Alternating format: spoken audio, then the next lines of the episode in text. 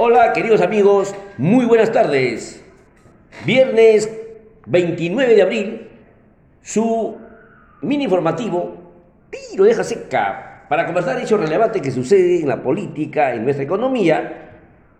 También vamos a comentar sobre la deriva institucional y la economía.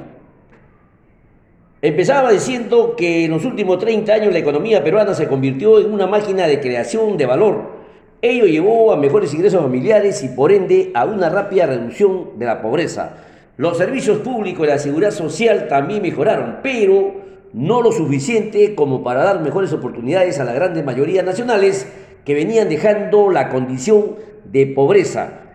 Así, la salud, la educación y la seguridad ciudadana no mejoraron al ritmo que avanzaba la economía del sector privado. Es decir, el modelo económico caminaba relativamente bien, mientras que el sistema político no ayudaba a delinear un mejor Estado y gestión pública.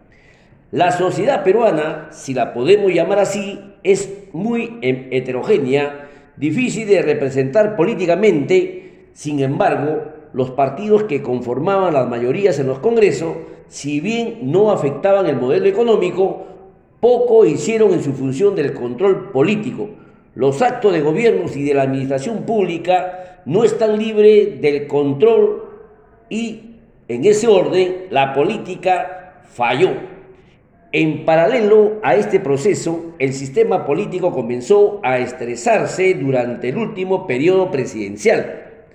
Recordemos la renuncia de un presidente de la República, el cierre del Congreso y una vacancia presidencial acontecieron dentro de este periodo. Sin embargo, con el nuevo gobierno el sistema político disfuncional a los intereses de la mayoría entró en crisis.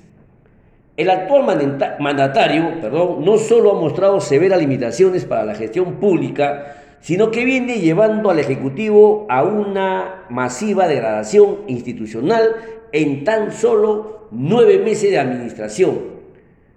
Probablemente, según la versión del abogado de Bruno Pacheco, tendrían en reserva un audio bomba que sería el, digamos, la retirada final del, del actual presidente. Esperemos que no se den estas situaciones.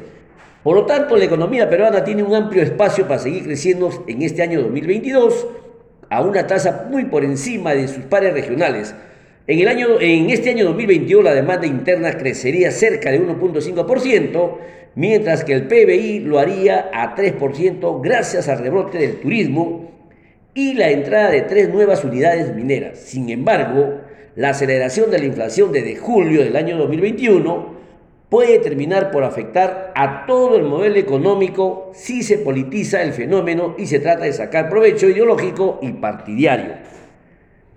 Como se sabe, la reciente aceleración inflacionaria tiene su origen en el incremento de los precios internacionales de los hidrocarburos y los granos, así como un aumento del dólar el año pasado como reflejo de los cambios de cartera ante los temores del nuevo gobierno. Desafortunadamente, la guerra en Ucrania ha desatado un nuevo aumento en los precios de los productos mencionados, es decir, en el maíz y en el trigo. Afortunadamente, se espera que el resto del año el dólar se constituya en una ancla de precio mientras que la política monetaria hace su trabajo, aunque sus efectos llegarán más en el año 2023. La respuesta del Ejecutivo hasta ahora ha sido muy malas, en lugar de proteger a la familia vulnerable con bonos por el aumento transitorio de precio, ha abierto unas puertas que no se deben abrir nos referimos a las exoneraciones tributarias del IGB, a bienes finales y una nueva ley antimonopolios.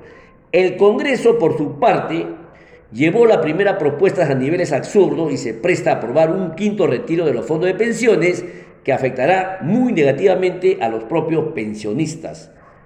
El Congreso estaría yendo en contra del principio mismo de la existencia de pensiones. Seríamos un país que destruye las pensiones de los pocos que podríamos tenerla mientras no se legisla sobre una reforma del sistema para una mayor cobertura y suficiencia de las pensiones.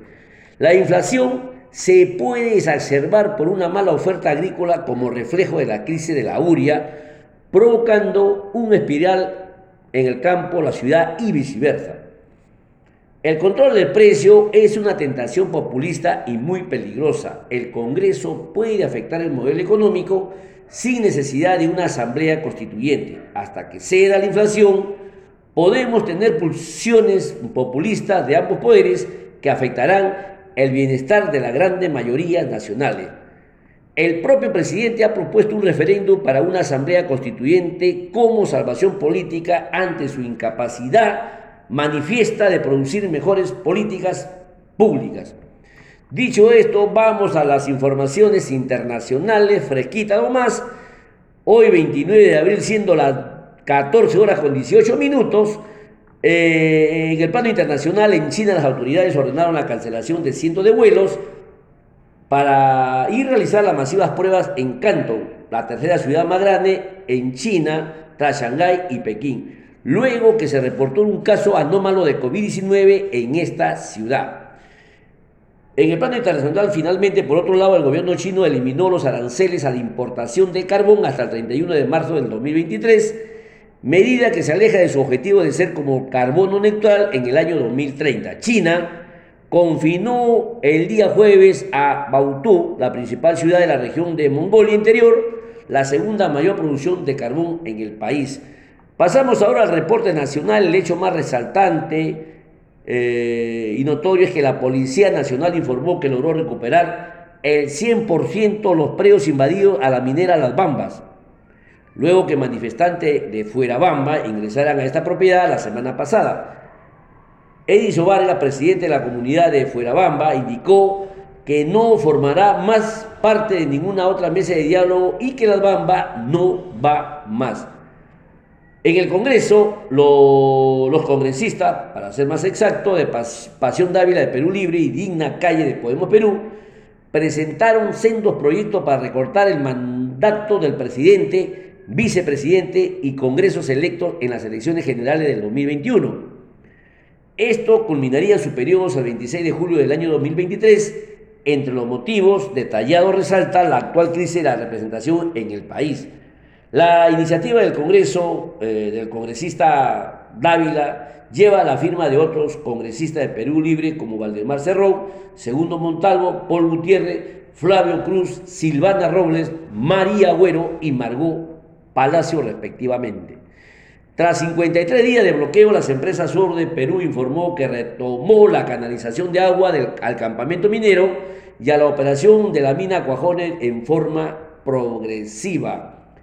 La Comisión de Energía y Mina del Congreso aprobó con 10 votos a favor, 5 en contra, 2 abstenciones, reconsiderar la votación del proyecto de ley número 804 raya 2021 que busca extender de 30 a 40 años los contratos de explotación de seis lotes petroleros ubicados en Talara, con una disposición final que permita a la contratista extender por 10 años más sus operaciones en estos lotes presentando un programa de inversión. Y finalmente puedo comentarles que el tipo de cambio cerró a la jornada de ayer para cerrar el día jueves al alza en 3.8449 por dólar debido al avance en el mundo de la moneda estadounidense. Y Minsa reporta siete personas fallecidas por COVID-19 cerrados al día 27 de abril. Fuentes informativas la pueden ubicar aparte de esto, otras más en el Blue Internacional, página web MINSA, la del Congreso, INEI y también el diario oficial El Peruano. Bien, queridos amigos, estamos todos informados, a seguir celebrando y conmigo será, si Dios quiere, hasta el día de mañana con nuevas informaciones de fin de semana, aportarse bien y como siempre, amarnos los unos a los otros. Hasta el día de mañana. Dios mediante, gracias.